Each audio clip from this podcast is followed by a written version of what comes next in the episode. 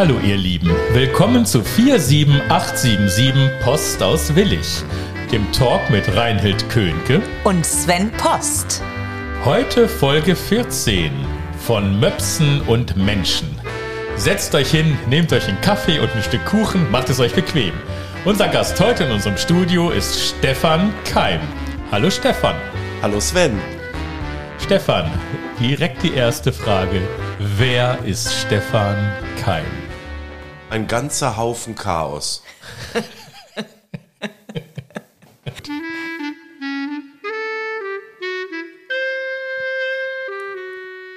Reinhild fragt. Stefan, kannst du dich daran erinnern, was dein allererster Berufswunsch war? Ich glaube, zumindest der, an den ich mich wirklich erinnere, war Fußballreporter. Okay, ja, hat ja schon was mit dem zu tun, was du so tust. Ein bisschen. Ja, so ein kleines bisschen, das stimmt. Und ich habe eine große Chance in meinem Leben verpasst, denn Manny Breukmann, einer meiner Idole von damals, den habe ich mal in der WDR-Kantine getroffen und der hat mir angeboten, ich könne mal mit ihm zusammen Samstagnachmittags zu Sport und Musik, wie es damals hieß, ins Stadion gehen und könnte auch mal zwei, drei Schalten machen. Und das habe ich so lange vor mich hergeschoben, bis Manni irgendwann in Rente gegangen ist. Gibt es einen Gegenstand in deiner Wohnung, der etwas ganz Besonderes für dich ist? Ja, äh, das ist ein, äh, jetzt gerade ganz konkret, das ist ein Seeadler, ein Plüschseeadler namens Godehard. Wie kommst du auf Godehard? Oder auf einen Seeadler. Der Seeadler ist mir in diesem Sommerurlaub geschenkt worden von meiner Frau und ich fand das so toll, dass ich mal ein Plüschtier geschenkt bekomme im zarten Alter von 53 Jahren, dass ich den echt total ins Herz geschlossen habe. Und ich finde, jetzt habe ich ihn natürlich nicht dabei, weil ich auf die Frage nicht vorbereitet war, aber wenn man den anguckt, ist das Godehard. Wir können aber natürlich behaupten, er sitzt hier vor uns auf dem Tisch, ist ja ein Podcast. Äh, wir machen ja keine Videoaufzeichnung. Ja gut, man hätte Reinhold ja die Frage nicht gestellt. Ja, das stimmt. Und er wäre ja auch nicht in deiner Wohnung jetzt. Stimmt. Oh, wir sehen schon, in welche Richtung dieser Podcast gehen wird. Du bist sehr viel unterwegs als Kulturjournalist. Meistens in deinem Auto, hast längere Fahrten. Wie verbringst du die Fahrt? Was machst du, während du fährst? Hörbücher hören und gerne auch mal längere Telefonate führen. Also ich gerade so am späten Abend, wenn ich so aus dem Theater nach Hause fahre, telefoniere ich manchmal noch eine halbe Stunde mit meinem Papa, der genauso wie ich ein Nachtmensch ist. Was würdest du machen, wenn du drei Wünsche frei hättest? Als erstes würde ich mir wünschen, dass ich noch unendlich viele Wünsche frei hätte. Aber das ist immer das, was nicht funktioniert, ne? Das ist immer so das. Ja, das zählt nicht. Das, das, das zählt nicht. Oh, ist das, das ist wirklich schwer. Da würde ich lange, lange drüber nachdenken, um diese Wünsche wirklich so gut zu formulieren. Das Dumme ist, ich kenne einen Horrorfilm, der heißt Wishmaster und da gehen alle diese Wünsche auf brutale Weise daneben. Deswegen hätte ich, glaube ich, erstmal furchtbar viel Angst oder hätte sie auch jetzt und würde mir ganz, ganz doll überlegen, was ich da wirklich mir wünsche. Da, da kommen dann solche Sachen, man wünscht sich ewiges Leben und dann wird der Typ unendlich krank und das ewige Leben ist die schlimmste Strafe, die er haben kann. Also sowas. Ich, ich, Man muss ich, ich gucke solche Filme. Ich gucke solche Filme. Welche Art von Kunst sagt dir besonders zu? Das passt ja. Äh, Ich liebe Horrorfilme. Da kommen wir auch gleich noch drauf zu sprechen. Na klar. Äh, warst du schon mal in einer lebensgefährlichen oder brenzlichen Situation? Äh, ja, allerdings nicht immer habe ich das auch bemerkt. Ich war auf einer meiner Reportagereisen mal in Nairobi und äh, habe dort eine Theatergruppe besucht, um über die eine Reportage zu machen halt und wurde von denen auch so rumgeführt und habe dann auch mal mit äh, Jungs, also Afrikanern, Fußball gespielt und das ging auch ein bisschen, weil äh, die haben mich da weggeschubst, da habe ich dann zurückgeschubst. Später wurde mir gesagt, das seien schon äh, Killer vom ortsansässigen, einem der ortsansässigen Lords. Und äh, den Theaterkollegen ist das Herz im Leibe stocken geblieben, als sie sahen, dass ich da so pong, den auch mal einen vertackt habe. Und ähm, ja, aber das habe ich überstanden. Die fanden den dicken Weißen, der versuchte mit ihnen Fußball zu spielen, glaube ich, eher lustig.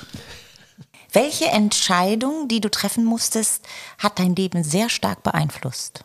Das war schon jetzt ganz privat die, als meine jetzige Frau mir sagte, überleg's dir, mich gibt es nur mit drei Kindern, einem Hund und einem Haus. Ich möchte ein richtig bürgerliches Leben, denn das war vorher bei mir gar nicht geplant.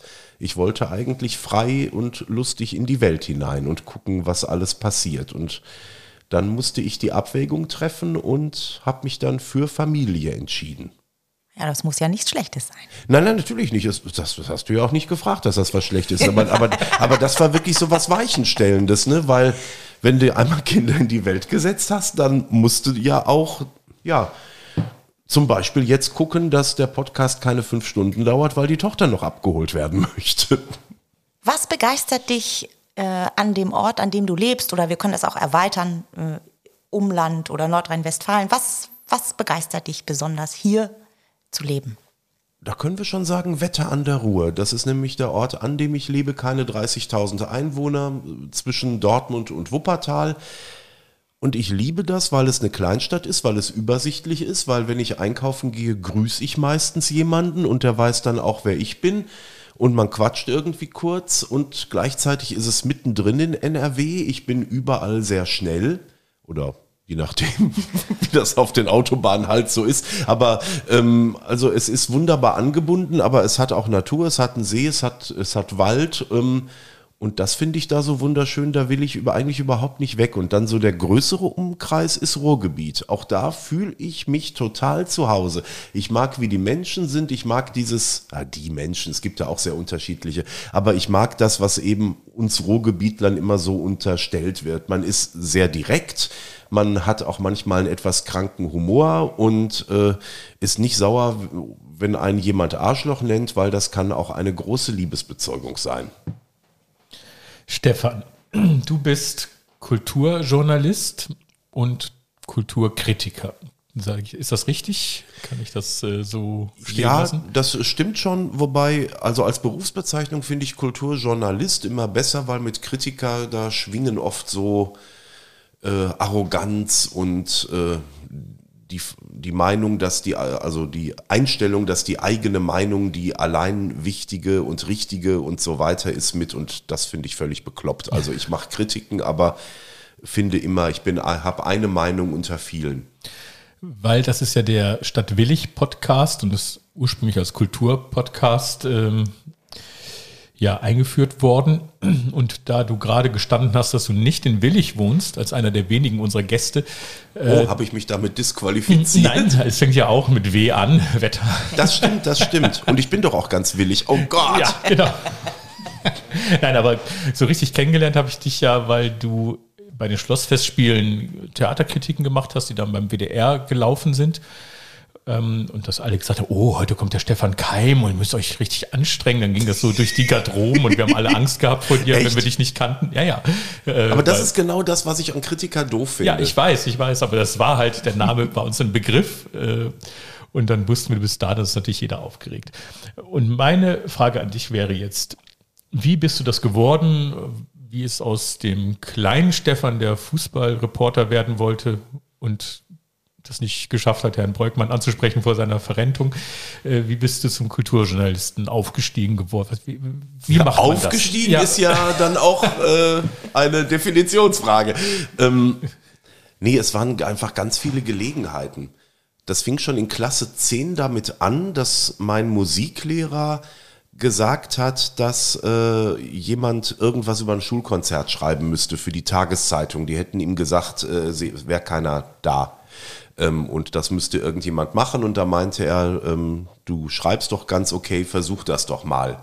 Und dann bin ich so in die Lokalzeitung reingerutscht. Dann durfte ich als nächstes Orgelkonzerte machen und das ging dann so zu Kammerkonzerten und immer weiter hoch fing also mit Musik an, bis dann auch jemand, äh, die sonst äh, oder der sonst sich mit den Theatergastspielen beschäftigte. Und so habe ich dann halt irgendwann die Kulturberichterstattung für äh, die Lokalredaktion Wetterherdecke der Westfalenpost übernommen.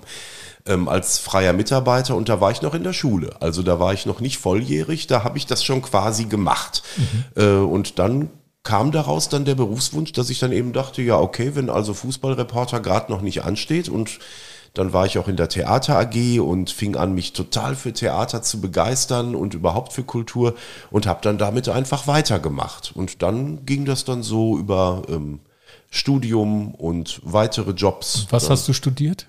Ich habe äh, ganz wild durcheinander studiert. Ich habe und auch nichts abgeschlossen. Ich habe Journalistik studiert an der Uni Dortmund. Das ist ein Diplomstudiengang und habe parallel noch Geschichte, Philosophie und Theaterwissenschaft als Magister in Bochum angefangen. Dann habe ich irgendwann festgestellt, Philosophie äh, hat mich zwar prinzipiell interessiert, aber die Seminare und Vorlesungen waren mir viel zu, ich war zu dumm, ich habe das nicht verstanden. Habe dann Philosophie nach zwei Semestern wieder aufgehört und äh, dann die drei Fächer einfach weiter studiert und irgendwann dann festgestellt, ach, jetzt äh, kann ich ja anfangen beim WDR zu arbeiten als freier Mitarbeiter und die Sachen machen, die ich eigentlich nach dem Studium machen wollte. Und beim Informatikstudium war das auch so, dass unsere Professoren uns gesagt haben, geht raus, sammelt praktische Erfahrungen. Das ist viel wichtiger, als dass sie hier an der Uni sitzt.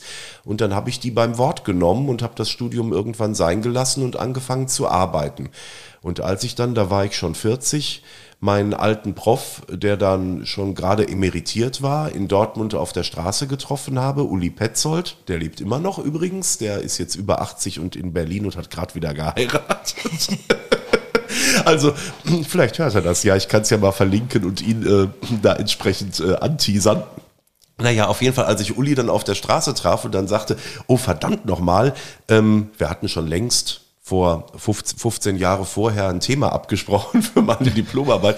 Ich müsste dann vielleicht doch mal bei dir vorbeikommen, bevor du hier ganz weg bist. Dann hat er gelacht und hat gesagt, um Gottes Willen, was willst du denn jetzt noch mit so einem blöden Diplom? Komm, wir gehen Bier trinken. Aber ich kann mir ja vorstellen, wenn du mit, also in der 10. Klasse angefangen hast, ganz doof gesagt, du hast gesagt, mit Orgelkonzerten hast du angefangen. Also man muss dich ja auskennen. Ne? Also man muss ja wissen, worüber man schreibt, wenn man es kritisiert. Oder ist das nur, mir gefällt es, mir gefällt es nicht? Und nee, nee, nee, nee. Also da habe ich auch schon ähm, mich richtig auf die Werke vorbereitet und habe Konzertführer gelesen. Und äh, damals gab es ja noch kein Internet, man konnte ja noch nicht googeln, also ich habe mich da schon richtig vorbereitet und auch vorher eine Aufnahme gehört und geguckt, wie spielt der's, wie spielt der's, habe bestimmt auch ordentlichen Mist geschrieben zwischendurch mal, aber ähm, nee, nee, da habe ich mich reingearbeitet, das hat mir aber auch Spaß gemacht. Und vor allen Dingen, ich habe ja richtig Geld verdient. Ich konnte da war ich schon 16, das lag allerdings nicht nur an den Artikeln, sondern auch, weil ich angefangen habe, mit 14 Latein-Nachhilfe zu geben. Goldgrube, Goldgrube. Wenn man diesen so einen Quatsch wie Latein kennt, herrlich.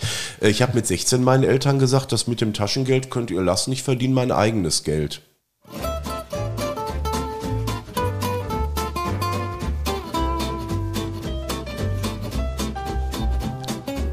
Verrückte Tatsachen.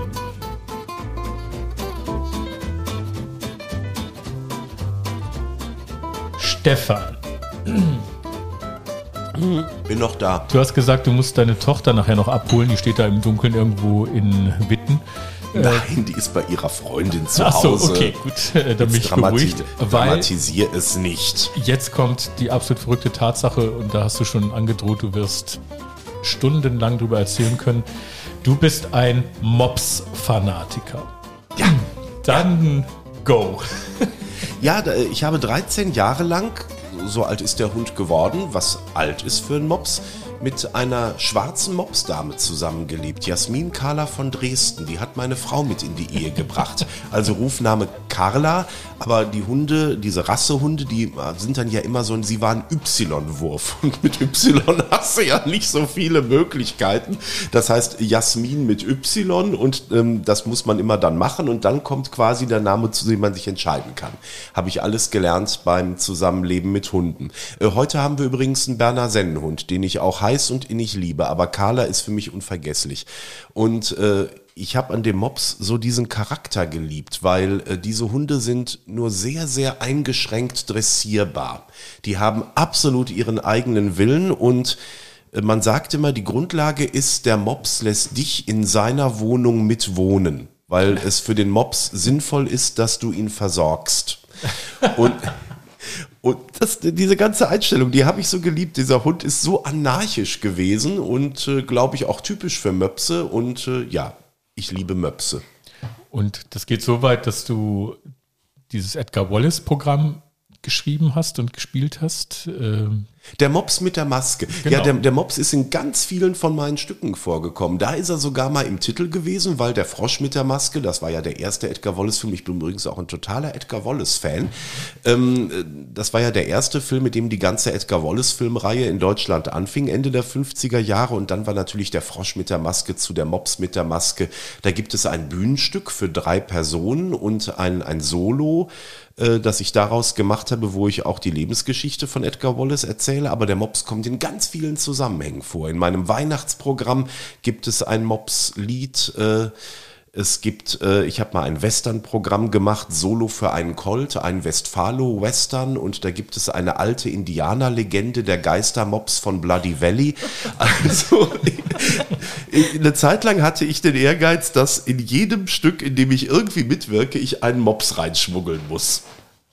Hast du denn mit Jasmin, äh, Carla, Carla, Carla. Carla, äh, ein Erlebnis gehabt, was ganz prägend war für dich oder was du noch besonders in Erinnerung hast? Also da gab es unendlich viele. Da gab es jetzt nicht so dieses eine Hammererlebnis, aber alleine schon als dieser Hund noch ganz klein war, dann sind meine Frau Maike und ich mit ihr zusammen öfter im Theater gewesen und sie war der perfekte Theaterhund, weil wir haben sie dann im Auto gelassen, die hat sich dann gemütlich auf den Sitz gelegt und geschlafen, völlig unproblematisch. Dann sind wir in der Pause raus, sind mit dem Hund äh, ein paar Schritte gegangen, sie hat mal Pipi gemacht, sich wieder reingelegt und dann sind wir wieder nach Hause gefahren. Der Mops war immer dabei. Ich dachte schon, du hast sie mit ins Theater genommen. Ja, das ist, glaube ich, alles nicht so wirklich erlaubt. Also wenn das gestattet wäre, ich, bin sicher, sie wäre auch eine begeisterte Theaterzuschauerin gewesen. Und allein diese großen Augen. Und äh, Maike hat immer gesagt, sie versteht jedes Wort. Und das wirkt einfach so auch bei diesem Hund. Und es gab so, es gab wirklich unendlich viele schöne Momente, wo ein Kind, nicht unseres, im Urlaub mal so einen schokoladeverschmierten Mund hat. Und dann hat sich Carla auf dieses Kind gestürzt und hat äh, den, ihm den Mund abgeleckt und so weiter. Und das Kind hat gelacht ohne Ende. Und die Eltern, ich dachte schon, um Gottes Willen, jetzt kriegen wir einen drauf. Die Eltern haben sich auch kaputt gelacht und irgendwie war das. es gibt so viele unglaublich. Und ich habe mal. Ähm, eine, da war es furchtbar heiß und wir haben auf der Mosel eine Schiffsfahrt gemacht. Die anderen waren alle unten, ich war mit dem Mops oben. Ich glaube, glaub, die durfte nicht nach unten, die Möpsin. Und da bin ich von einer Japanerin angesprochen worden, ob, äh, ob sie den Mund mal fotografieren dürfte. Und ich dachte, hä, was, wie? Ja klar, darfst du, warum denn nicht? Und dann hat sie mir dann später erzählt, dass die schwarzen Möpse in Japan ein totales Statussymbol sind, dass nur die reichsten Leute einen schwarzen Mops haben. Und dann habe ich gesagt, ja, soll ich dich mal mit dem Mops fotografieren? Oh, da war für sie die, da war für sie das Paradies auf Erden. Das war das, womit sie angeben konnte, dass sie so einen schwarzen Mops, so eine, ein Goldstück da an der Leine hatte. Das heißt, du hältst es mit Loriot, ein Leben ohne Mops ist möglich, aber sinnlos. Ja, das ist so. Man, man erlebt Situationen völlig anders mit Mops. Also wir waren mal auch im Sommer in der Schweiz, da gibt es ja so Berge, in denen immer Eis ist. Und da waren wir auch mit dem Mops, der völlig ausgerastet ist, dass er dann im Sommer plötzlich im Schnee rumtollen konnte, was sie auch immer gerne gemacht hat. Und dann sagte dann einer unserer Freunde, das ist jetzt der höchste Mops Europas. Alleine dieser Satz, der höchste Mops Europas, hat uns über Jahre begleitet. Kann ich verstehen. ja, äh, ja, die Überleitung vom Mops äh, zum Horror. Vielleicht der Mops mit der Maske könnte schon so einen ersten Schritt. Das stimmt. Du ja, hast der es war ja, der Chef einer Verbrecherbande. Ah, ja. Du hast es ja eben schon gesagt, nämlich am Anfang, dass du Horrorfilme liebst. Ja. Und wie ist es gekommen dazu, dass du das so magst? Und äh, wie oft guckst du Horrorfilme? Welche? Welche? Was ist dein Lieblingshorrorfilm? Ach, wirklich alles äh, durcheinander. Ich mag den subtilen Horror, der einen anschleicht und so psychologisch abgeht. Ich mag aber auch den deftigen, wo das Blut spritzt. Ähm, das ist durch, äh, auch gekommen durch äh, ein, äh, also ja, Zufall weiß ich nicht, aber mein Freund Martin, äh, den du ja auch kennst, Martin Bross, Schauspieler auch, äh, ist auch, äh, der ist noch vor, schon vor mir ein riesen Horrorfan gewesen und äh, wir haben uns dann über einen Kontakt die damals verbotenen Zombie-Filme von George A. Romero und anderen Stoff in holländischen Fassungen reingezogen. Wir waren auch noch lange nicht da, wo wir das gucken durften. Da wurden wir dann von einem lieben Kollegen versorgt, der sich die aus Holland holte mit holländischen Untertiteln. Ist dann auch so eine Sache, so Tanz der Teufel. Ich weiß nicht, kennt ihr sowas? Ja. The Evil Dead. Ähm, und da kommen dann die Dämonen aus dem Keller und dann rufen die Shut up, shut up und dann steht als Untertitel da Kopf kopfdicht, kopfdicht. Das, das, das entschärft alles ein wenig. Das hat es ein bisschen entschärft, aber trotzdem so diese, ich, ich liebe es, Angst zu haben und so richtig Angst zu haben.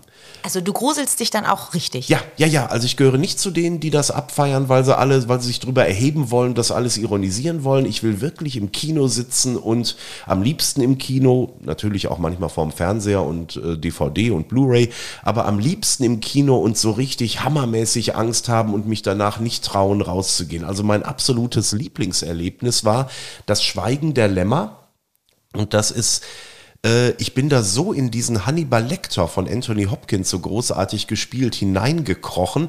Es gibt ja so einen Schockmoment, jetzt spoiler ich das, aber der Film ist ja lang äh, alt genug. Ja, langsam ähm, darf man. Genau, da ähm, ist er ja in diesem Hochsicherheitsgefängnis und er kommt raus, weil er einen Polizisten umbringt, sein Gesicht abschneidet, sich das Gesicht auf das eigene legt und sich dann als quasi Polizist, auch Uniform hat er an, dann abtransportieren lässt. Und dann kommt er im, äh, wenn er dann im Krankenwagen liegt, kommt er hoch, tut sich dann das Gesicht von seinem Gesicht und bringt dann die Leute um und ist frei. Im Kino war ein Tumult bei dieser Szene, weil alle sich erschrocken haben und ich habe nur gedacht, ja, genau so hätte ich es auch gemacht. und ähm, da habe ich mich dann so über mich selbst erschrocken, dass ich also in diesem Moment voll zu Hannibal Lecter geworden bin. Also so etwas liebe ich, so dieses äh, in so böse, richtig gemeine Seiten hinein. Und ich, ich bin ein großer Anhänger der Katharsis-Theorie äh, dass er in der griechischen Tragödie ist, dass man durch Jammern und Schaudern eine Reinigung erfährt. Und äh, ich glaube, deswegen liebe ich so Horrorfilme, weil die mich in, ich möchte in diese emotionalen Ausnahmesituationen getrieben werden und dann bin ich viel entspannter. Und wenn ich einen Zombiefilm gesehen habe, kann ich großartig durch eine Fußgängerzone gehen und die Leute alle vergleichsweise nett finden. Immerhin wollen sie mich nicht beißen. Gibt es denn, also wenn ich sowas gucke, also Sven kennt das ja, ich kann manchmal gar nicht hingucken oder ich muss mir die Ohren zuhalten oder, oder die Augen und ich höre nur noch, weil ich das nicht ertragen kann, das zu gucken. Kannst du immer gucken oder musst du dich auch mal verkriechen und ein Kissen vors Gesicht halten? Nee, das, das nicht, aber es gibt Sachen, die ich auch schwer, und das ist auch äh, interessant, das erzählen lustigerweise Frauen, das hatte ich aber auch, als ich das erste Mal Vater geworden bin, dann konnte ich nicht mehr ertragen, wenn einem Kind was angetan wurde. Das ging einfach nicht mehr. Ja. Äh, als dann die Kinder älter wurden und auch nervig, äh, dann war das wieder völlig okay. Aber ähm, nein, ich liebe meine Kinder. Aber, äh, aber ähm, das war dann wieder normal. Also es gibt schon so Momente, aber das sind dann gar nicht so, so diese unglaublichen Blutmomente, sondern äh, Geschichten, wenn ich Charaktere so mag. Das ist dann mehr so bei Serien. Ich habe zum Beispiel bei äh, Raumschiff Enterprise die Next, äh, The Next Generation. Da äh, habe ich die ganzen Leute auf der Brücke Picard und so so gerne gehabt, dass ich mir immer gewünscht habe, ach, können die nicht einfach mal eine Folge haben, wo, wo nichts passiert, wo, wo die sich einfach mal entspannen. Ich gucke mir das auch an, wenn die da einfach einen Wein zusammen trinken. es muss doch nicht immer was Schlimmes passieren. Und diese ganzen Horrorfilme, die du guckst, äh, für die Katharsis ähm, und die, die Momente, dass du gerne Angst hast, die haben dich natürlich gestellt für dein Real-Life-Horror, denn du bist Fan von Schalke 04. Oh, was für ein Übergang. Und was für ein gemeiner Übergang, aber dummerweise stimmt's ja. Ja, ich bin Fortuna Düsseldorf-Fan, was soll ich sagen? Ich kenne das zu gut. Ja, das, äh, okay, ja, ja, ich kann es nachvollziehen. Das heißt, du bist ein Ruhrpott-Kind und da gab es Schalke oder Dortmund oder Essen oder wie bist du zu Schalke gekommen? Ja, es war so, glaube ich, so ein bisschen äh, Auflehnung gegen meinen Vater, der ist nämlich Borussia Dortmund. Ja. Und dann wollte ich mal Schalke sein. Aber auch das wieder, äh, Freunde waren für Schalke. Ähm, ich war mit äh, den beiden Söhnen unseres Pfarrers befreundet. Der Pfarrer war auch Schalke. Und dann sind wir manchmal äh, ins Stadion gefahren bei dem großartigen 6 zu 6 im DFB-Pokal. Wir waren in der zweiten Liga gegen den FC Bayern München, als Olaf Thon drei Tore geschossen hat. Da war ich im Stadion. Und ähm, ja, das war auch einfach immer sehr schön, wenn dann so Gesänge kamen wie Und wir steigen niemals ab, Halleluja. Hat dann der Pfarrer immer gelächelt und gesagt, so mag ich euch, meine Schäfchen.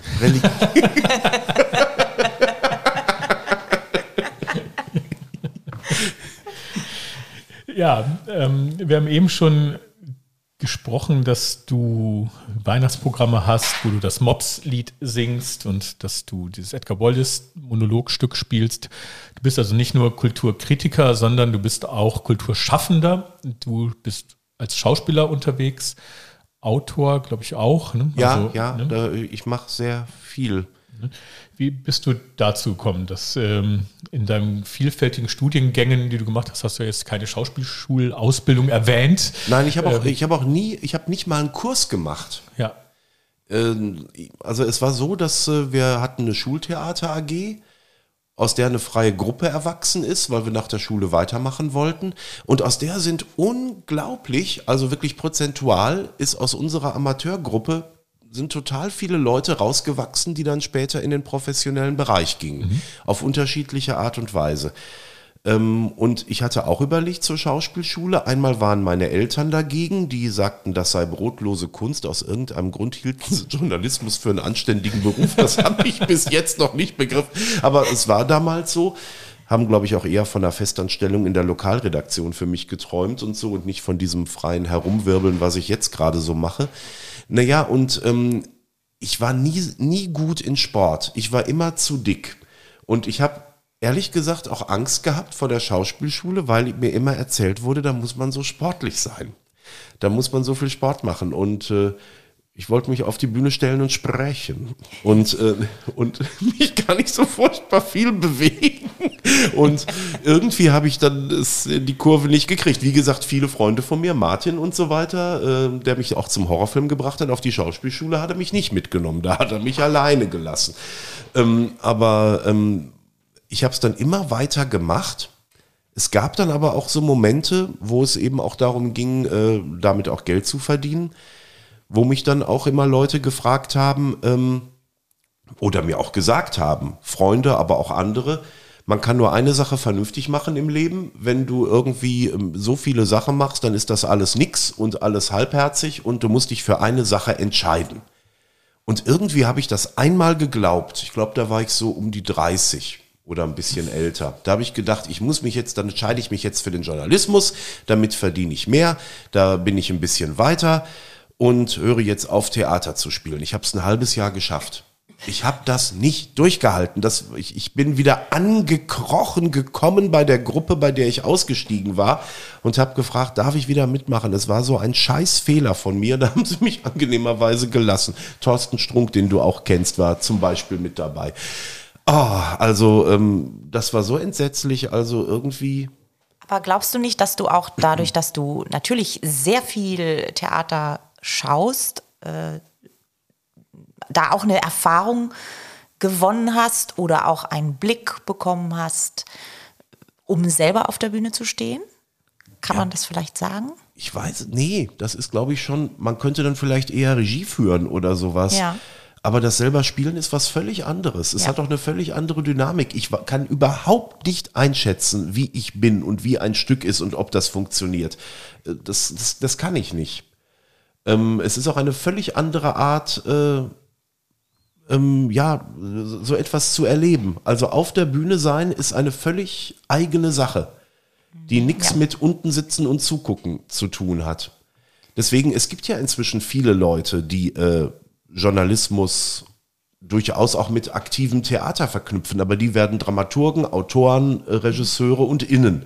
natürlich auch. Selten ist diese Kombination und deswegen sind natürlich, und das kann ich auch gut verstehen, manchmal auch Leute mir gegenüber erstmal ein bisschen misstrauisch und wissen das nicht einzuordnen. Ähm, es ist selten dieses Spielen und drüber schreiben und analysieren als Kombination. Aber ich brauche das dummerweise. Ich könnte auch das Schreiben nicht aufhören. Mhm. Also nur spielen und so äh, fände ich jetzt auch nicht so attraktiv. Also ich brauche da die Abwechslung und finde das toll, dass ich die Möglichkeit habe, das auch zu tun. Ja, und den Willichern bist du ja ein Begriff durch deine Heinz-Erhardt-Revue und durch den Mustergatten. Ne, wenn ich das mal so ja, sagen Das darf. hat sich ja so auseinander ergeben. Ne? Also dieses Heinz-Erhardt-Solo, das habe ich ja ziemlich oft gespielt bei den Schlossspielen und dadurch kam das ja zustande, dass der Intendant Jan Bodinus, euch ja gut vertraut, ja. dass der irgendwann äh, sagte, du ich, äh, oder der kam da, der war da glaube ich gerade neu erst im Amt und da hat er sich meine Show angeguckt und danach gesagt, sag mal, ich hätte da so eine Idee, was hältst du davon, wenn wir so einen Klassiker der Komödie äh, auf Heinz Erhardt äh, umschreiben? Traust du dir das zu, äh, so eine Rolle zu spielen? Denn eine Rolle ist was anderes als ein Kabarettabend, ist es auch nebenher. Ja weil ähm, wenn du da irgendwie was verbasselst, ist ja nicht so schlimm, weil es wartet ja keiner auf Stichwort, sondern du improvisierst dich einfach raus und machst dann wieder weiter, wo du wieder drin bist und so. Ja. Ne? Im Normalfall funktioniert das und das ist dann ja auf der Bühne nicht ganz so einfach. Ja, und so kam das dann zustande und äh, diese Mustergattengeschichte, die hat mir ja wirklich auch äh, jetzt äh, in dem schauspielerischen Beruf einen totalen Schub gegeben. Ja ähm, weil da hatte ich plötzlich auch was ganz anderes, so blödes klingt, vorzuweisen. Ne? Dann kam ja die Geschichte, dass wir das Stück weiterspielen konnten im Kontrakreis. Da kam die Freundschaft mit der wundervollen Michaela Schaffrath und, wenn ich das so sagen darf, auch mit der ebenso wundervollen Reinhild Könke. Und das sind dann ja einfach äh, Geschichten, wenn man dann solche Verbündete quasi hat, ne? dann, dann ist man halt nicht mehr derjenige, der so ein bisschen Kabarett macht und den man auch mal mhm. zwischendurch ins Programm schiebt und plötzlich hat man andere Möglichkeiten.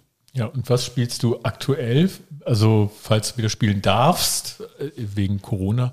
Äh, jetzt geht ja gerade alles wieder los. Hast du irgendwas, das du gerade spielst? Äh, ja, also ich habe mit der Michaela Schaffrath ja ein zweites Stück gemacht. Wieder Edgar Wolls. Nicht mal der Mops mit der Maske. Ich verspreche mich manchmal selber, sondern der Mönch mit der Klatsche. Hätte das nicht auch ein Mops sein können? ja, aber den Mops gab es ja schon. Ja. Und der Mönch ist auch eine ganz andere Geschichte. Und das haben wir gerade, ähm, also wir haben das vor dem Lockdown äh, zwei Wochen, knapp zwei Wochen im Kontrakreistheater in Bonn gespielt und äh, jetzt haben wir es auf der AIDA als Board Entertainment ausprobiert in so einer gekürzten Fassung, weil da mhm. darf ja nichts länger als eine Stunde sein, damit das dann auch in diese Abläufe da reinpasst. Was super funktioniert hat, das wollen wir auch weitermachen. Dann habe ich ein Weihnachtsprogramm mit einem Kabarettisten aus Witten, Leslie Sternenfeld. Das wollen wir auch weiter ausbauen und auch äh, auf nicht weihnachtliche Themen beziehen. Da haben wir jetzt wahrhaftig auch in anderthalb Wochen ein erstes Tryout tief im Sauerland, wo uns noch, noch ein paar kennen, uns die müssen ja auch kommen. Und es gibt noch eine äh, liebe Kollegin Christi Kisch, eine ungarische Schauspielerin, mit der ich auch seit Jahrzehnten inzwischen auch zusammen Kabarettprogramme mache und wir spielen auch weiter. Wir haben ein Programm das heißt, das doppelte Fettnäpfchen, ein Abend um die Peinlichkeit. Und äh, das alles läuft jetzt dummerweise so ein bisschen zersplittert. Ne? Du hast nicht mhm. so die Geschichten, dass du mal eine richtige Serie spielst, wo sich auch mal was einspielt, sondern du probst immer für einen Auftritt. Dann ist der gespielt und dann ist der nächste ein paar Wochen später und bis dahin musst du dann auch schon wieder proben oder beim ja. Kabarett schon wieder Nummern aktualisieren, ja. weil, weiß nicht, Laschet dann irgendwann doch zurückgetreten ist. Stefan, weißt du, ich habe dich ja zum allerersten Mal erlebt auf der Bühne. Da kannten wir uns ja nicht. Da hast du ein Programm gespielt, Nur die Liebe quält. Im Düsseldorfer Flynn, glaube ich. Ja, ja, genau, mit Simone Röbern. Genau. Und da äh, habt ihr spontan, also das war ein Programmpunkt, dass du ein Liebesgedicht oder ein Gedicht äh, über einen Namen äh, spontan dichtest, über einen Vornamen von einer Person, die im Publikum sitzt. Ja, nee, nicht ganz, Oder nicht ganz. Ich lasse mir drei Begriffe zurufen und ja. diese Begriffe verwende ich als Endreime. Aha, aha. Und irgendwie habe ich meinen Namen gerufen. Also du hast auf jeden Fall, äh, also ich habe Reinhild gesagt und du hast, ich habe es so in Erinnerung, dass du äh, vor mir oder auf der Bühne knietest und immer sozusagen für mich ein Gedicht gedichtet hast. Ja, ja, das, äh, das ist eine Nummer, die äh, mit der beende ich auch immer meine Heinz Erhardt Solos. Das ah. ist zwar kein Heinz Erhardt dann mehr, aber ich denke, am Schluss ist das einfach eine nette Geschichte. Ich habe mir ja, damit es nicht nur und jetzt kommt das Gedicht und jetzt kommt das Gedicht ist, habe ich mir so einen roten Faden ausgedacht und der ist Heinz Erhardt sucht eine Frau. Und da habe ich das Gedicht, weil ich wollte am Schluss irgendwas haben, was die Leute überrascht und was die mal richtig mitreißt und so weiter noch am Ende. Und da habe ich dieses Gedicht dann so aus einer Improvisationsnummer der Springmäuse entwickelt. Ah. Die Springmäuse ist ja ein Improvisationstheater ja. aus Bonn. Und die haben eine Nummer lange Zeit gehabt, die ließen sich drei Begriffe aus dem Publikum zurufen und haben daraus einen Blues improvisiert. Also immer ja. einer zusammen mit dem Musiker. Und da habe ich mir gedacht, das könnte man, die Nummer habe ich auch ein paar Mal ausprobiert. Und da habe ich mir gedacht, diese Nummer könnte man ja noch verdichten und äh, habe dann eben so lange geübt, bis ich einigermaßen sicher war, dass mir auch immer was einfällt, egal was mir die Leute zurufen und wenn es endoplasmatisches Retikulum ist, man muss ja nur auf das, die letzte Silbe dichten oder ja. die letzten beiden, dann kriegt man das schon irgendwie hin. Es muss ja noch nicht mal auf das Wort äh, Reim gesetzt werden, es muss ja nur vorkommen. Nein, nein, nein, es, muss, es muss, darauf, es muss okay. das, äh, das ist die äh, Geschichte, also das ist die okay. Herausforderung. Es muss der Endreim auf endoplasmatisches Retikulum kommen. Äh, oder auf Mensch, was ja äh, ein Wort ist, wo man sagt, da gibt's keinen Reim drauf. Gibt's aber, weil äh, es gibt nur im Deutschen keinen Reim drauf. Man kann dann komm mit auf meine Ranch machen und so weiter. Also wenn mich jemand damit kriegen will, geht nicht, geht nicht. da habe ich schon was gefunden. Ähm, aber ähm, die, diese Nummer ziehe ich so ein bisschen durch, die mache ich auch so ein bisschen manchmal einfach so bei kleinen Auftritten. Das ist so ein bisschen so, so ein bisschen sowas wie Tasch Taschenzauberei oder Tischzauberei, ne? Das ist was Persönliches, das mhm. kann man vor großem Publikum machen, das kann man aber auch mal ganz persönlich bei einer Geburtstagsfeier fürs Geburtstagskind machen. Es hat hoffentlich meistens was Charmantes und äh, macht auch einfach Riesenspaß. Und ich wundere mich dann auch immer wieder, was einem in dem Moment einfällt. Weil du kannst sowas ja auch nur machen, wenn du so locker lässt. Ne? Du ja. darfst dich ja in keiner Weise in Frage stellen. Das ist ja überhaupt so eine, oh Gott, das muss ich euch ja nicht erklären, Improvisationstheater. Ne? Das heißt ja einfach machen und Angebote annehmen. Ja. Und in dem Fall muss ich meine eigenen Angebote annehmen und nicht, äh, genau, nicht, nicht bewerten. Nicht ja. bewerten, sondern ja. einfach machen. Ne? Genau.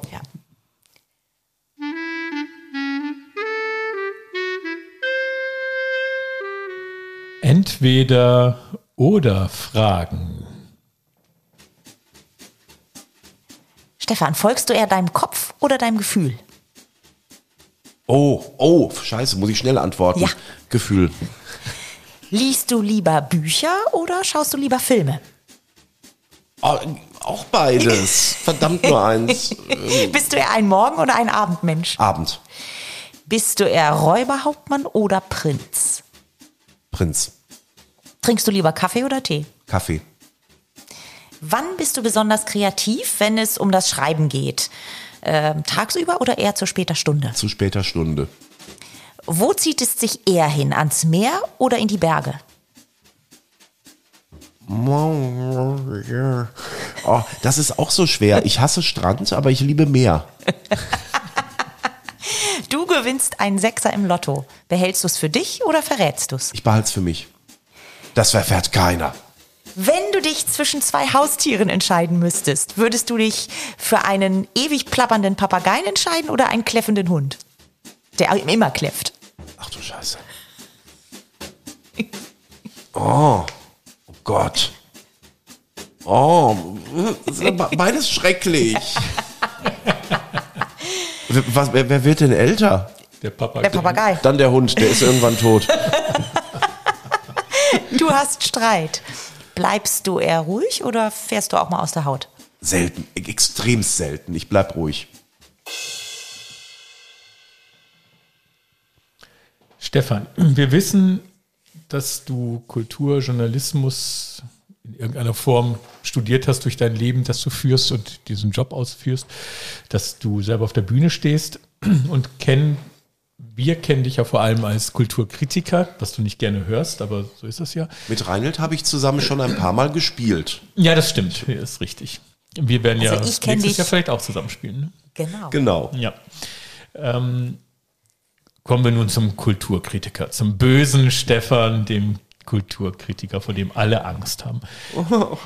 Ähm, was fasziniert dich daran, diesen Teil deines Berufs auszuführen? Ich finde schon, dass äh, Kritik, auch wenn ich, wie gesagt, nicht gern dieser Klischee-Kritiker bin, ich finde, dass Kritik etwas extrem Wichtiges ist. Weil ähm, wenn man alles immer nur lobt oder immer nur die netten Vorberichte macht, äh, ist, ist es auch irgendwie alles gleich wert und damit alles nix wert. Ich finde, es ist schon wichtig zu vergleichen, äh, heranzuziehen und ich finde auch und ich versuche auch das selber so zu machen, dass konstruktive Kritik äh, etwas ist, womit man sich auseinandersetzt und woran man wachsen kann. Gilt übrigens auch für die Kritiker. Also ich habe überhaupt nichts dagegen, wenn jemand mir sagt, du spinnst ja wohl. Das waren sogar ein paar der tollsten Gespräche meines ganzen Lebens. Und ich habe, falls du das auch fragen willst, beantworte ich es jetzt schon. Ähm, also oft fragen mich Leute, wie kannst du denn so mit so vielen Theaterleuten befreundet sein und auch durchaus über die mal Kritiken machen? Und die Antwort ist, dass äh, die meisten Theaterleute, mit denen ich befreundet bin, genau das wollen. Die sagen sogar, was wir untereinander kritisieren, ist viel heftiger als alles, was du, also ich, jemals, jemals machst. Ähm, und ja, ich, ich, finde, Kritik ist eine extrem wichtige Angelegenheit, um weiterzukommen. Ich wüsste nicht, wie das ohne Kritik geht. Aber Kritik ist, zu äußern ist auch eine verantwortliche Sache. Also eine sehr verantwortungsvolle Sache.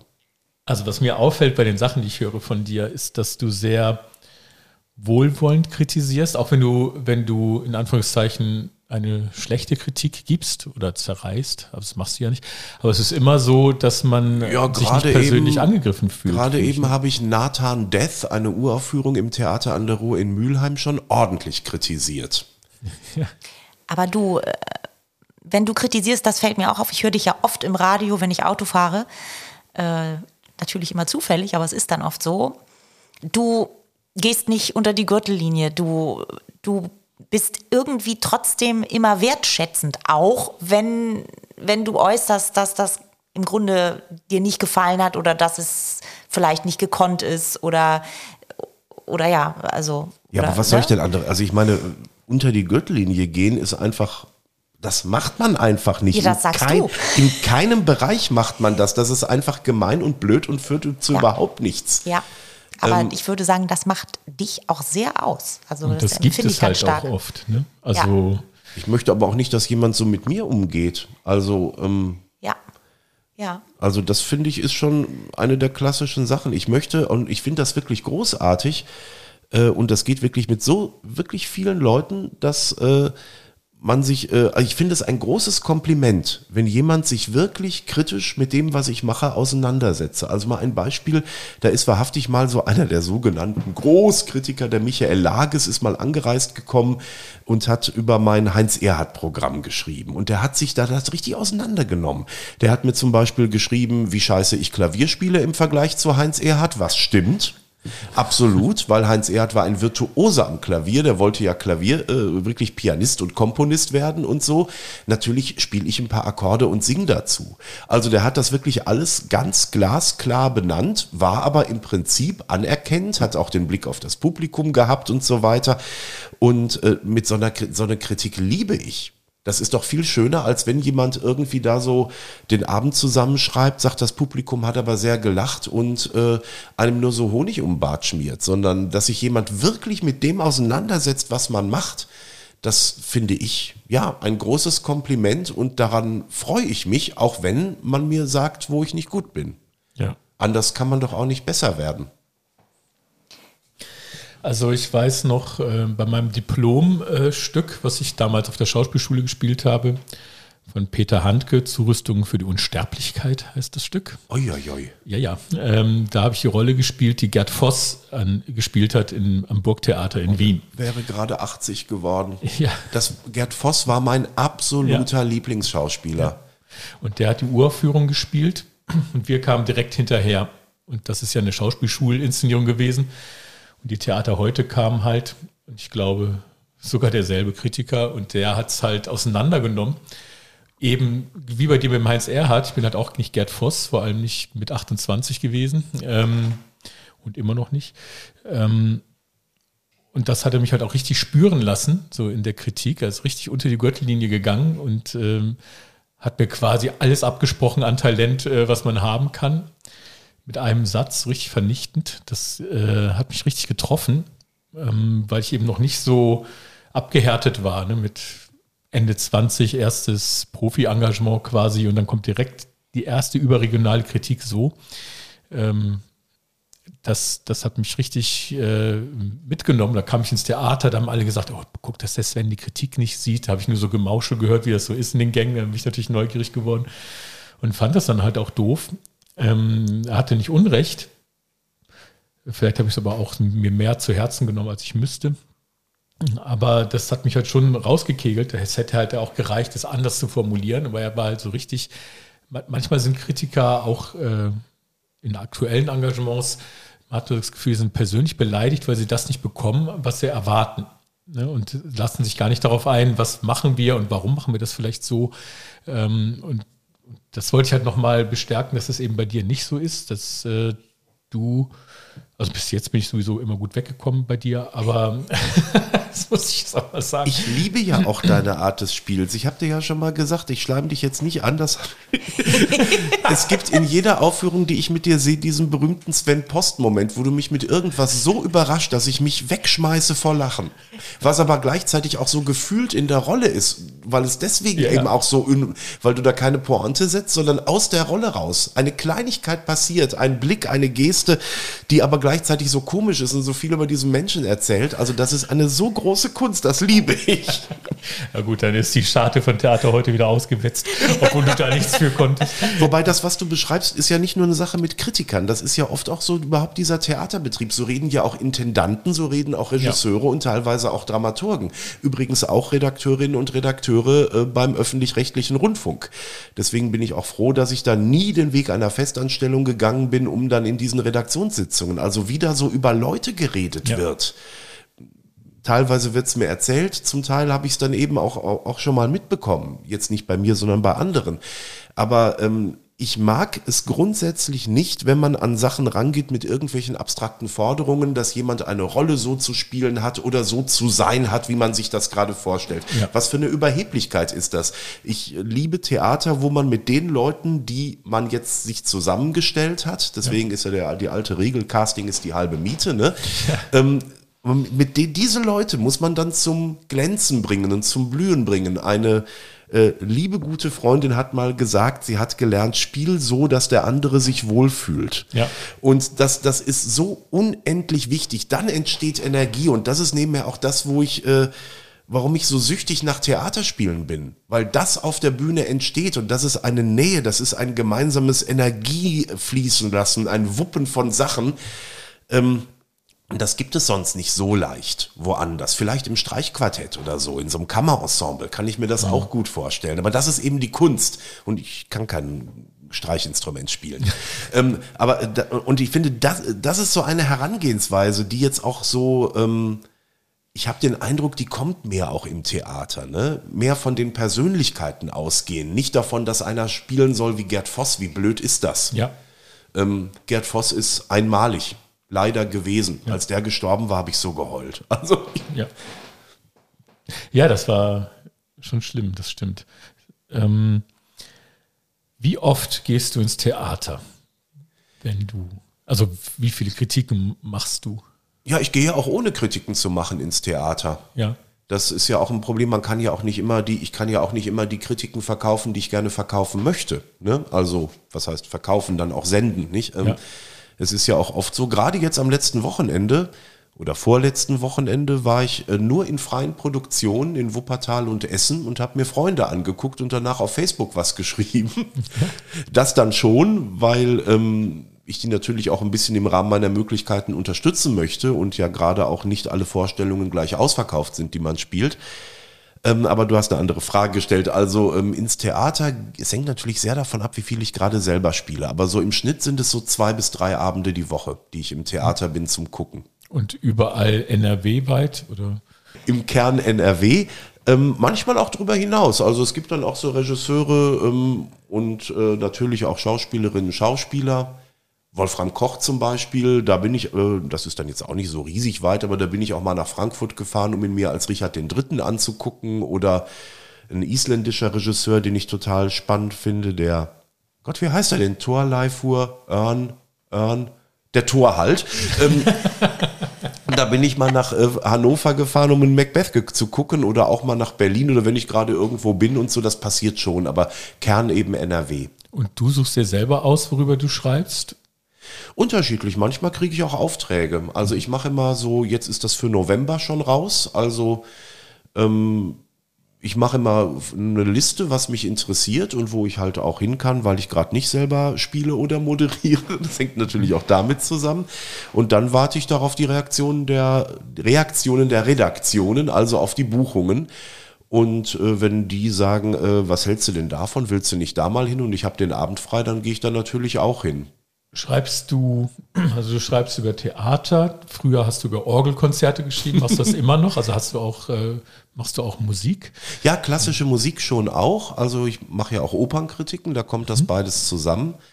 Ähm, Film äh, und bei Literatur äh, eher so die unterhaltende Literatur. Also darüber, damit beschäftige ich mich auch. Also ich habe beschäftige mich aufgrund von zu wenig Ahnung nicht mit Architektur, bildender Kunst oder nur sehr selten mit bildender Kunst, schon manchmal mit Ausstellungen, aber wenn die dann zum Beispiel so habe ich jetzt nicht gemacht, aber es gibt ja gerade eine Fassbinder-Ausstellung in Bonn, das ist ja über Film dann wieder mein Beritt. Ja. Darüber hätte ich zum Beispiel was machen können, das passte nur gerade nicht in den Terminkalender.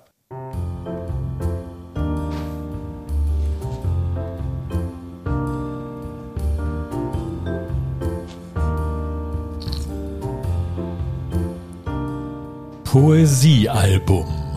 Ah, du hattest mich vorgewarnt. Genau, hier schreiben unsere Gäste ja immer in unser digitales Poesiealbum ein. Und du hast uns ein Zitat von Brecht mitgebracht. Das geht so, ja mach nur einen Plan, sei nur ein großes Licht, dann machst du einen zweiten Plan, gehen tun sie beide nicht. Das ist aus einem Lied, da gibt es sogar eine Aufnahme, wo er das selber singt, ganz großartig. Ja, und was fasziniert dich daran so? Ich finde, da, darin steckt einfach große Lebensweisheit. Ich kenne sehr viele Leute, die sich ständig im Wege stehen, weil sie so einen Perfektionismus haben. Mhm.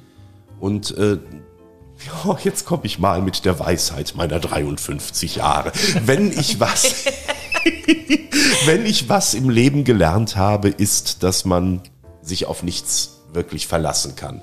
Eben, man kann, es ist einfach eine, eine Überheblichkeit zu denken, dass etwas so sein wird, weil man sich das selber so ausgedacht hat. Man muss ständig improvisieren.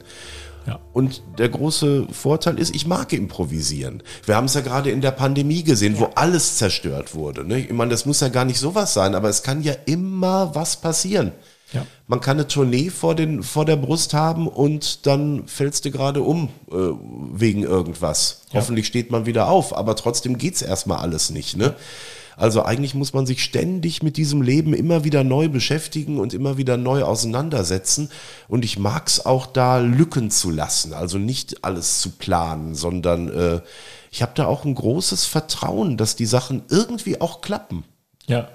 Ja, ja, also das Improvisieren ist ja gerade bei der Kultur gang und gäbe. Ich habe noch, also ich inszeniere ja auch, ich habe jetzt über 60 Stücke inszeniert. Das ist noch keins gewesen, was wirklich glatt gelaufen ist. Also jetzt nicht wegen mir, sondern weil immer irgendwas war. Ne? In meiner Premieren-Inszenierung damals 2001, ähm, eine Woche vor der Premiere, sich eine Darstellerin, die wirklich eine Riesenrolle hatte, das Bein gebrochen auf dem Weg zur Probe, ist ausgefallen. Da musste es natürlich über die ZAV nachcasten äh, und jemand in die Endprobenwoche einarbeiten in ein Stück, das noch nie gespielt wurde. Äh, und so ging es halt durch bis jetzt letztes Jahr, also letzte Spielzeit in Nersen, wo ich ja auch in meinem, in meinem Kinderstück, das ich inszeniert habe, Dr. Doolittle, gab es ja direkt zwei Bänderrisse. Das heißt, zwei Kollegen, also eine ist direkt am ersten Tag ausgefallen. Das Obwohl wir noch gar nicht geprobt haben, vor der Probe. Vor der Probe, genau. Ich wollte gerade sagen, und bitte, und da war es schon passiert. Dann, ja. ja. Oh nein. Ja.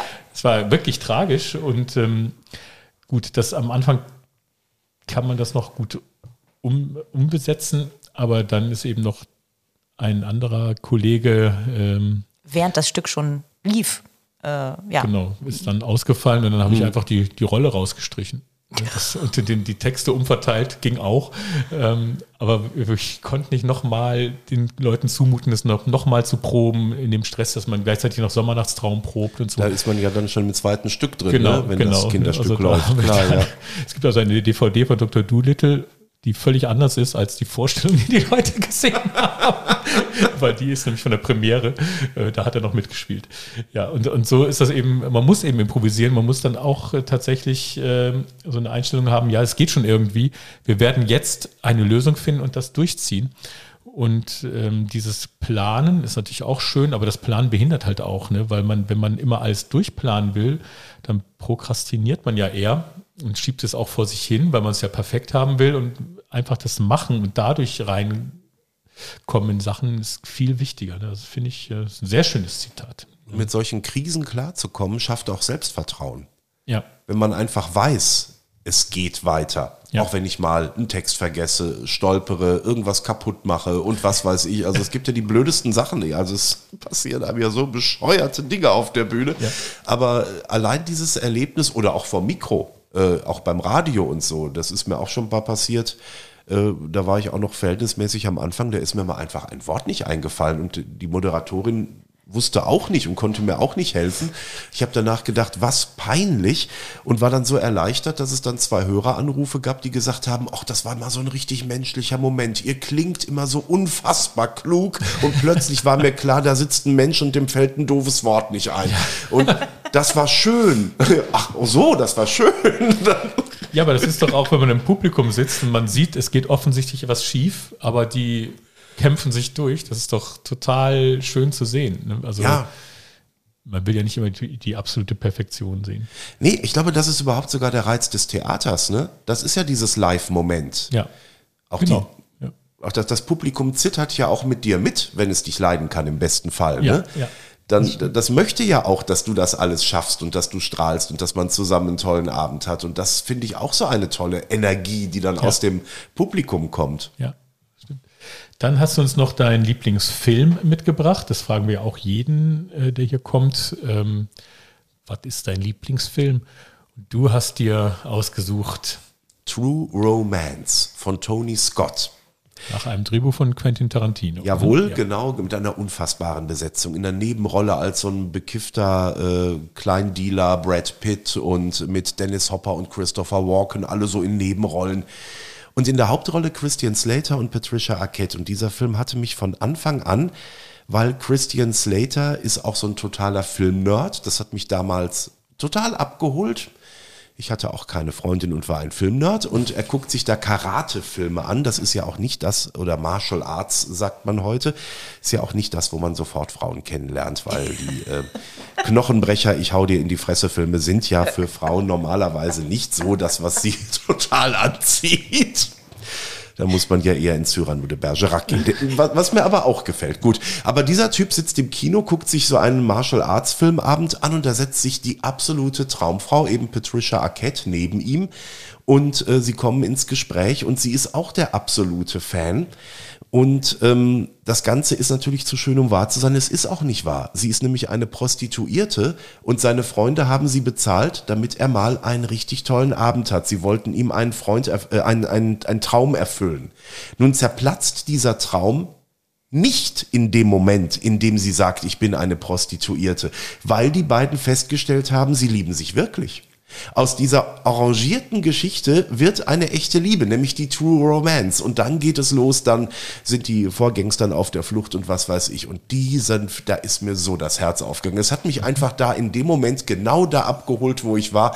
Und ich dachte, oh, sowas wie Patricia Arquette, sowas kann einem passieren. Und wenn es nur im Kino ist, es ist egal. es, ist, es ist einfach die Möglichkeit, dass das passieren ja, kann. Ich finde auch so ein großartiger Film. Also auch Kennst die Dialoge. Ja, ja, klar, ah. natürlich.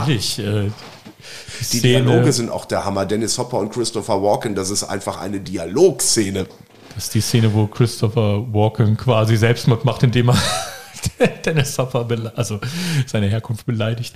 Ja, das ist unvergesslich. Das sollte man sich angucken, das kann ich jetzt nicht spoilern. Äh, das ist eine der größten Szenen, nicht der Filmgeschichte vielleicht, aber von Filmen, die ich gut finde. Ähm, das ist ein ganz, ganz großartiger Film. Kennst du den auch? Nein.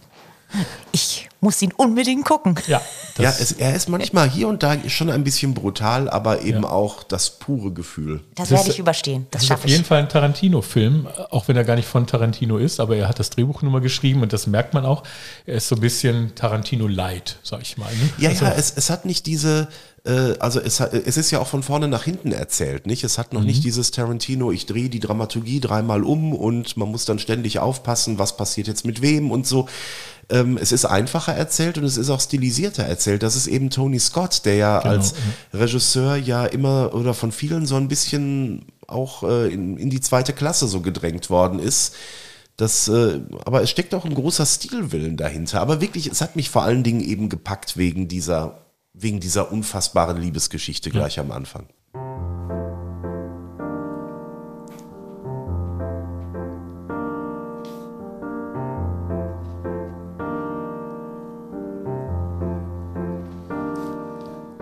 ZuhörerInnen fragen. Stefan, wir fragen immer Menschen, die wir noch schnell erreichen können. Wir haben den Gast so und so XY, der macht das und das. Habt ihr Fragen? Und wir haben Fragen bekommen für dich. Und die sind doch wirklich echt, also jetzt nicht gefaked. Die sind echt, ja. Sandra fragt, fließt es in deine Kritiken ein, wenn du mal einen persönlich schlechten Tag hast? Ich fürchte ja, weil da kann man eigentlich nicht äh, drumrum. Es ist, glaube ich, sehr, sehr wichtig, sich dessen bewusst zu sein. Also da war ich auch noch ziemlich jung, da habe ich noch fürs Marabo geschrieben, ein Ruhrgebietsmagazin, das ich auch sehr geliebt habe, das es schon lange nicht mehr gibt. Da war ich in Oberhausen in den Räubern von Johannes Lepper. Ich war völlig, also inszeniert, ich war völlig, ist sonst ja klar von Schiller, also von Johannes Lepper inszeniert. Ich war äh, völlig müde und schleppte mich da rein und dann war das furchtbar laut, FM Einheit, äh, hat die Musik gemacht und alle trommelten ständig auf dem Gerüst rum. Und da bin ich bis heute der Pressefrau so dankbar, Astrid Horst, Vielleicht hört sie das auch. Ich muss sie irgendwie mal da auch aufmerksam machen. Astrid Horst sagte mir in der Pause, hast du morgen Zeit? Ich habe gesagt, ja, wieso? Geh nach Hause. Du bist einfach jetzt nicht offen dafür. Geh nach Hause, schlaf dich aus, komm morgen wieder. Und dann guckst dir an. Und wenn es dir immer noch nicht gefällt, dann schreibst es. Und am nächsten Morgen fand ich es großartig, weil ich ausgeschlafen dahin kam und sie hatte einfach recht. Ich bin ihr so dankbar dafür. Das geht natürlich nicht immer, vor allen Dingen jetzt, wo mein Terminkalender doch etwas voller ist als damals. Ähm, aber dann eben wirklich nicht ungerecht zu werden. Ähm, ich hab, bin übrigens auch ein Vertreter des Theaterschlafs. Wenn ich merke, ich bin total müde, ich, ich schlaf zehn Minuten in der Aufführung. Es ist deutlich So, besser. so. Ja, es ist deutlich Aber nur als Kritiker. Ne? Es ist mir einmal bei einer Probe passiert. Bei welcher? Beim Mustergarten auf dem Sofa? Nein, nein, nein, das war äh, Butterbrot von Gabriel Barilli. Ja, kenne ich. Da war ich auch total müde. Die beiden Kollegen hatten einen Dialog. Ich stand da und lehnte an der Tür und plötzlich hörte ich den Satz: Scheiße, der Keim schläft. Und die waren schon deutlich weiter und ich hatte irgendwie ein paar Einsätze, die die überge... Ja, aber was ich sagen wollte, ähm, also als Kritiker im Theater ähm, gönne ich mir diese zehn Minuten, weil danach bin ich wieder wach und kann das Ganze wieder genießen und mit wacheren Augen im wahrsten Sinn des Wortes sehen. Wenn man sich so durchkämpft mit diesem so Halbschlaf und so und man wird nie, es ist grauenhaft, man quält sich dadurch, aber es passiert einfach, ne? Wenn man den ganzen Tag gearbeitet hat, dann kommt man ins Theater, es ist dunkel, es ist warm. Ähm, es ist fast logisch. Dann ist man bin ich am Anfang noch aufgeregt und möchte wissen, wie es geht. Dann gibt es ja Inszenierungen, wo man nach einer Viertelstunde ahnt, wie sie läuft. Und wenn man dann das Stück schon mal gesehen hat, dann ist so die, die, die Spannung nicht mehr so groß. Und dann gönne ich mir die zehn Minuten Schlaf, um dann auch wieder fit zugucken zu können. Ja. Mein erstes Musical, das ich inszeniert habe, das war Hair. Ähm, und da habe ich einen unglaublichen Verriss bekommen von einer Kritikerin in Neuss. Und das hat mich so gewundert, weil es, also es war eigentlich eine gute Inszenierung, fand ich. Und auch die Zuschauer in der Regel. Ähm, und sie war eigentlich dafür bekannt, dass sie ähnlich wie du sehr wohlwollend ist, selbst wenn es ihr nicht gefällt. Aber da war sie richtig wie so ein Drache. Ähm, und das habe ich nie verstanden. Und dann, das war 2002. Und jetzt kamen sie vor vier Jahren ungefähr, habe ich sie nochmal getroffen und da kam, mir liegt da was auf den Herzen. Ich habe damals diesen Verriss geschrieben und mir ging es an dem Tag richtig, richtig schlecht. Und dann saß ich auch noch neben den Boxen, es war mir zu laut. Äh, ich war schlecht drauf und habe das deswegen so geschrieben und, und äh, Asche auf mein Haupt. Äh, es war nicht so gemeint und eigentlich fand ich es, glaube ich, hätte ich es gut gefunden, hätte ich woanders gesessen. Aber wirklich so 20 Jahre danach. Das hat aber auch eine gewisse menschliche Größe und ist ja, auch ja, toll, dass ja. das so in ihr gearbeitet hat, dieses Gefühl, ungerecht gewesen zu sein. Ne? Weil das ist ja toll. Äh, ich finde ja so ganz allgemein auch, ähm, man muss viel mehr Fehler zugeben, denn wir machen Fehler. Es geht nicht anders. Man kann kein, man kann nicht, oh Gott, man muss Fehler machen. Ich kriege die, doppelt, krieg die doppelte Verneinung gerade nicht hin. Und mit Fehlern umzugehen, das ist genau wie improvisieren. Das mit Fehlern umgehen, ich glaube, das macht uns aus. Mhm. Ähm, ja. Patrick fragt, wie objektiv bist du, wenn du einzelne Akteure eigentlich nicht magst?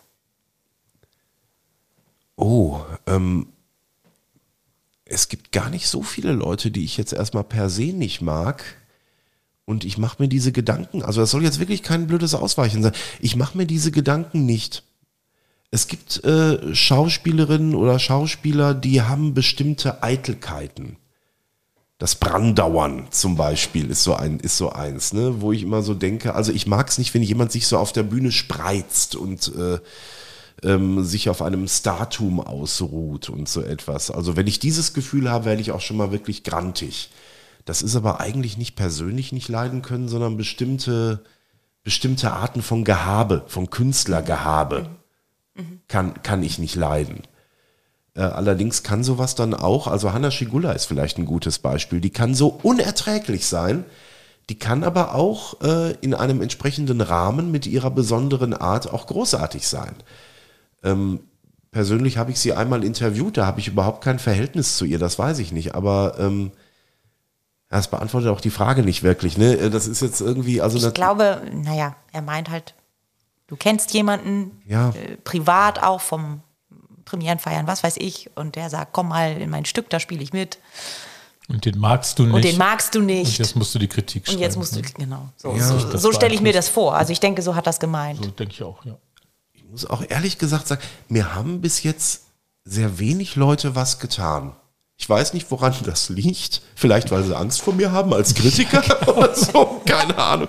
Aber ich, ich bin wirklich, ich, ich müsste jetzt wirklich lange, lange überlegen, wen ich jetzt wirklich so nicht leiden könnte oder so. Ich weiß, es gab mal so Dramaturgen, die fies über mich gelästert haben. Das ist mir erzählt worden. Da habe ich mir aber auch gedacht, um Gottes Willen, ja, das, die sind ja auch gerade in einer Scheißsituation und dann sollen sie halt mal lästern. So viel macht mir das auch nichts aus, als wenn da mal einer über mich lästert. Da bin ich ihm auch nicht ewig böse, deswegen. Ach, ähm, also es gibt wirklich nicht viele Leute, die ich wirklich so gar nicht leiden kann. Und wenn, dann würde ich wahrscheinlich auch eher nicht zu dieser Premiere gehen, sondern dann eher sagen, dann mach doch dein Ding. Ja. Aber da muss ich doch nichts mit zu tun haben. So, jetzt gehen wir zurück in die 2000-jährige Geschichte des Theaters. Daniela fragt, gibt es ein Projekt, ein Stück, das du gerne mal rezensiert hättest, egal aus welcher Zeit? Rezensiert? Ich dachte, jetzt also käme gespielt. Nee, rezensiert. Wir das wäre ja der Klassiker. Die Leute wussten nicht, dass du auch spielst. Ja, der. Nee. Also das wüsste ich jetzt also nicht die Räuber-Uraufführung damals. Oder Ach so, sowas. So, nee, sowas also, ist gemeint. Doch, Zeitreisen würde ich, aber das ist auch nicht eins. Also ich, ich habe mir sogar mal überlegt, äh, es hat, hätte großen Vorteil, Vampir zu sein und schon vor langer Zeit verwandelt worden zu sein. Also äh, das käme mir entgegen dieser Rhythmus, den Tag zu verschlafen, dann, wenn es dunkel wird, aufzustehen, dann würde ich erstmal ins Theater fliegen, würde, hätte die gesamte Kulturgeschichte gesehen, Vampire wären die geilsten Kritiker der Welt, dann könnte man sich auch noch vielleicht im Publikum eine Dame des Geschmacks aussuchen und die auf dem Heimweg beißen und sich damit ernähren und hätte den Rest der Nacht noch echt zur Verfügung, um noch Filme zu gucken und Bücher zu lesen und noch andere Sachen oder die, die Kritik zu schreiben. aufzunehmen. Also ein Dasein als Vampir ist nicht familientauglich, hat aber äh, so rein für den Job echt Vorteile.